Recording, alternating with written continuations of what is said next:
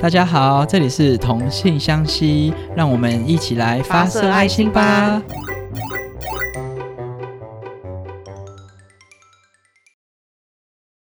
Hello，大家好，我是 t 推。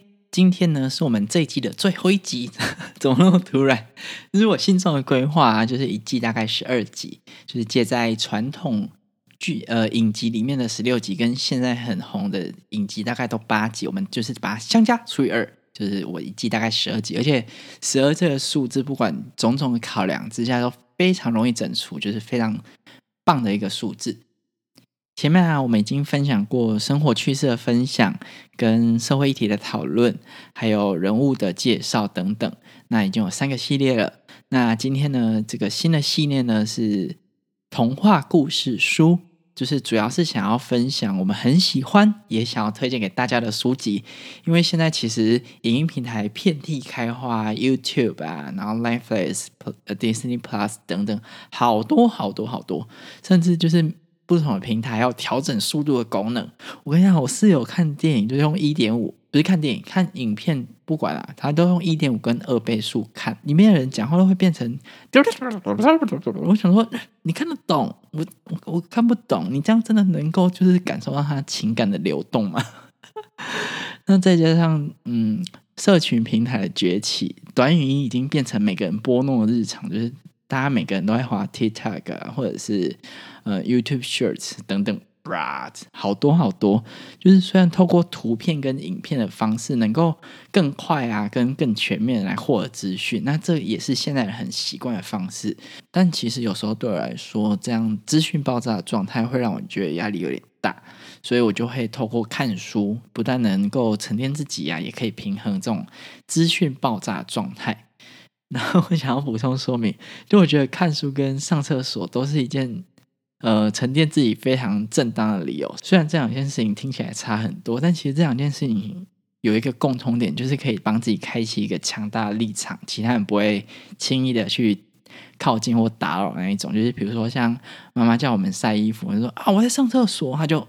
叫别人晒，或者是妈妈发现我在看书，她就说就是叫弟弟去买东西之类等等。我喜欢看书的原因，其实因为我觉得每一本书这样讲起来讲起来很做作，就是我觉得每一本书都会有自己的气韵跟气质，那里面包含了很多人的喜怒哀乐跟生命经验，然后浓缩了很多人的故事。那因为我本身是一个没有私生活。不是没有私生活，没有很多私生活跟朋友的人，我很需要就是透过嗯观察别人，就是我有时候会坐在咖啡厅或路边去看路人在干嘛，听听起来好像变态哦，就是我喜欢透过观察别人或阅览别人的故事来灌溉贫瘠的自己，就是让我知道就是这个世界还在运转的那种感觉，让我觉得非常满足。如果举例来说，可能就是听到朋友在分享他们的恋爱故事，我自己其实会觉得我谈过。非常多场恋爱一样那种感觉。总之啊，我很喜欢看各种书，像是小说啊，我超级喜欢东野圭吾。但是其实我觉得我的脑好像没有办法负荷那么嗯复杂的侦探过程。那还有心理学啊，或轻小说，真的是。大推特殊传说，空隙也很沉迷，就是有机会我们可以一起跟大家分享。那诗集啊、散文啊、设计类的工具书啊，最近因为我就是有一些植物小宝贝们，就是我也很喜欢看植物养成的相关内容。那总之，这是我们的新计划——童话故事书。那希望跟大家分享我们很喜欢的书。如果大家有特别喜欢的书呢，也跟我们分享一下哟。那我们就开始吧。今天呢，想要分享的书是二零二三年出版的《请问少年》，作者是詹嘉欣。其实，在录这一集之前，我在书柜前面看了好久好久，就是想说，到底要用哪一本书来当这个系列的第一集？因为我觉得第一集就是很重要，就是大家会觉得，就是第一集一定要看的第一集。那要用我最喜欢的东野圭吾来做开头呢，还是已经看过？超级爆炸多次的特殊传说，或者是就是能完整套用在社会议题上的动物庄园等等。那最后呢，我就是想了一下，想要回归这个频道的本质。请问《少年》这本书一样处在刚认识这个社会的青涩，那身为统治社群的彷徨，跟嗯拥抱自己跟拥抱社会的温柔。那最后将自己的生命经验跟大家分享。我自己很喜欢这样的理解跟解读。那幸好有发现这本书可以完美，就是非常切合的来作为这个系列的第一集。先来介绍一下作者詹嘉欣，他一九九二年生啊，跟我有点像。目前呢是一名高中的国文老师。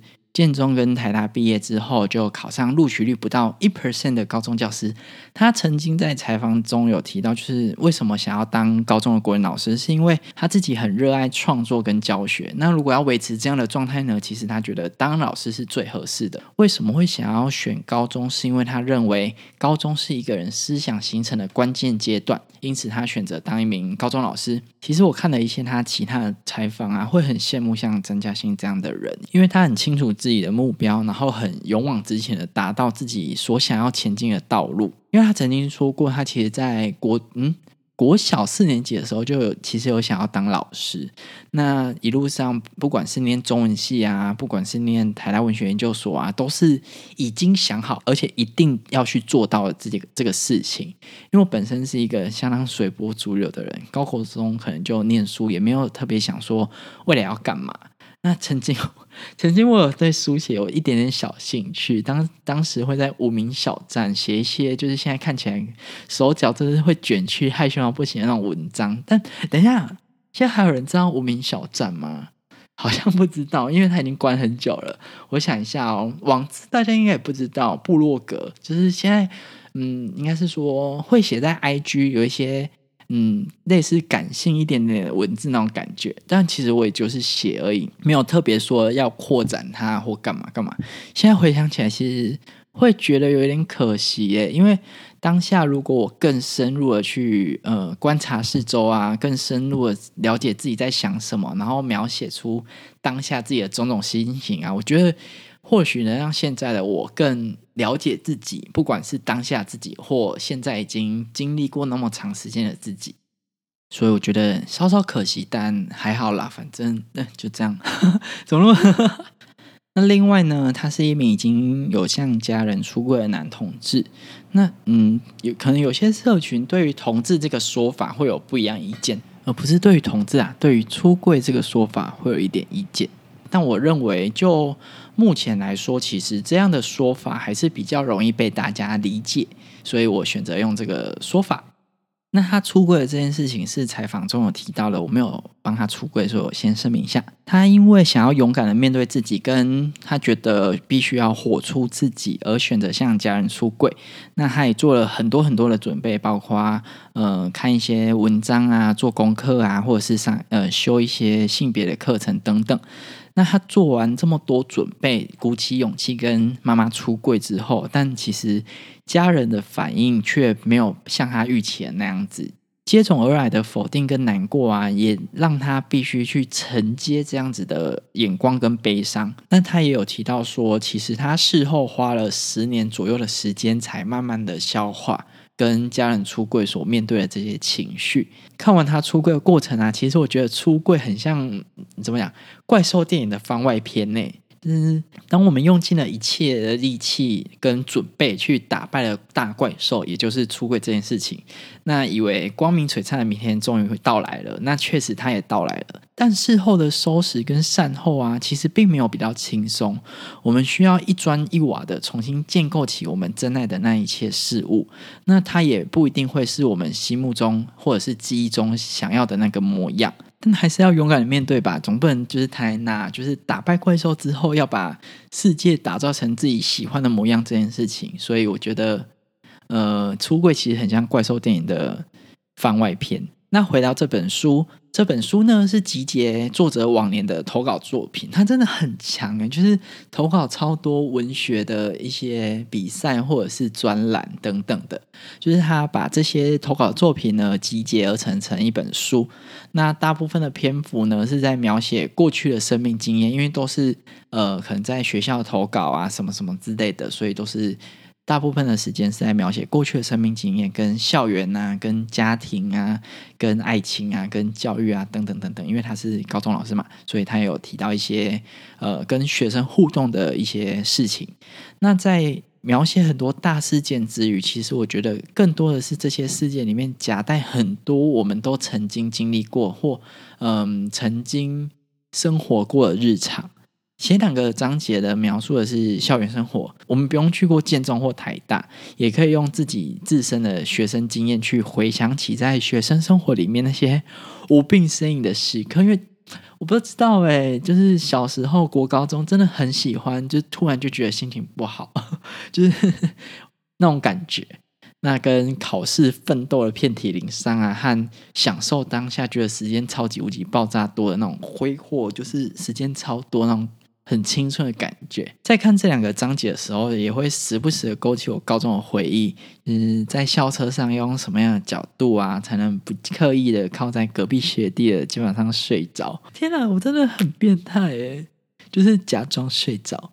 那在哎，我高中参加过子弟队啊，和奥林匹克比赛啊，和社团啊，和教师啊，就好多好多。现在回想起来，很热血的活动。或者是很平凡的那一天，都能够透过作者的书勾起一些专属自己的回忆。那透过回想这些片段的记忆呢，仿佛又再经历过一次辛苦但却非常难忘的青春。那想要再补充说一件学校的事，其实我发前阵子发现我的高中已经停止招生一段时间了。那有一点小小的难过，因为我觉得毕竟是母校，然后好像变成一种回不去，或者是它好像快消失的那种感觉。那即便在学校实习的我，可能没有那么快乐，但那也是专属于我的青春啊。那再加上之前看了《灵雅之旅》这部电影，嗯，我们当下所在乎的那一切重要事情，或者是平凡的日常，在日后看起来都可能变成被遗忘或没有那么。深刻的废墟，那要怎么被记住这些美好时刻呢？可以用记忆啊，用故事啊，用影像啊，甚至用文字。那作者在《前往诗的光碟》这一篇文章里面有提到，某些难以言明的时光，以凝缩成独有的母城记忆，包裹着青春的喧哗。看到这段的时候，我脑海浮现的是我们高中有一栋楼叫升阶楼，因为我们很常在里面上课，它是我们学校就是很高的。楼之类的，还有被颜色被漆的很难看的蓝色教室，就是这一切种种都透过看作者的文章，可以浮现出一些小小的记忆片段。那透过这些记忆片段去编织成我们当下的记忆的一些画面之后，我们就会掉进去，就是自属于自己的青春的漩涡里面。我觉得这件事情真的是很很久没有感受到的感觉。那刚刚有提到，就是能够从作者的书写里面浮现出一幅幅的画面，不管是场景的描述啊、风景的光影啊、情感的流淌，都能够透过文字切身的感受到。那另外，在河长村河长这一篇文章，他描写横纵坐落的河长村独有的呃房屋面貌，经典的斜角屋顶，像一本向下摊开的书，罩住温暖的家屋。透过作者的描写，我能够清楚的知道河长村的房屋像什么样子。那同一篇文章呢，对描写对于情感的放下，他是说，在辽阔的爱谷底前，我想再次闭眼合掌。是一份遥远宁静的祝福，我想让它留在这里，我想将它轻轻地放下。就是我觉得，不管是描写真实的场景，或者是情感的叙述，都很清楚，跟很嗯，让大家可以明白的理解的方式，给大家想象。就我觉得这样很厉害，就是让只有我自己知道的事情，描写成一篇文章，让大家也知道，或者是让大家可以想象得到。这件事情我觉得超级厉害。那其他书的部分呢？书的文章呢？再让大家去细细品味。总之呢，我真的很喜欢这本书。不管你是身处年轻人的彷徨，或者是成年人想要勾起忘却的那些青春，都可以在里面找到共鸣。那再加上它是一本散文集。呃，每一篇文章都可以独立阅读，但是在这个快节奏的时代不会造成压力。因为我觉得其实有时候看小说，我会稍稍觉得有压力，因为因为假设我没有时间看完一整本小说，我看片段，但我又是金鱼脑，万一我就是下次再打开的时候，就哇天哪，前面在演什么？我要再重看，就是压力会稍稍有点大。但不可否认，小说就是比较容易被大家阅读啦。那真心推荐给大家。最后呢，想要用写在小阳台文章里面的一段话送给大家：房间是一艘船，载满了生活发亮的碎片。我身处其中，借着一次次的阅读而航向世界。那希望大家呢，也可以透过收听我们频道，更加了解这个世界，或者是跟我们一起了解这个世界。那今天的分享就到这边喽。如果大家想要跟我们一起看书，或者是一起分享一些书籍，亦或是对这篇文章有不同的见解跟看法，都可以跟我们分享。那大家拜拜。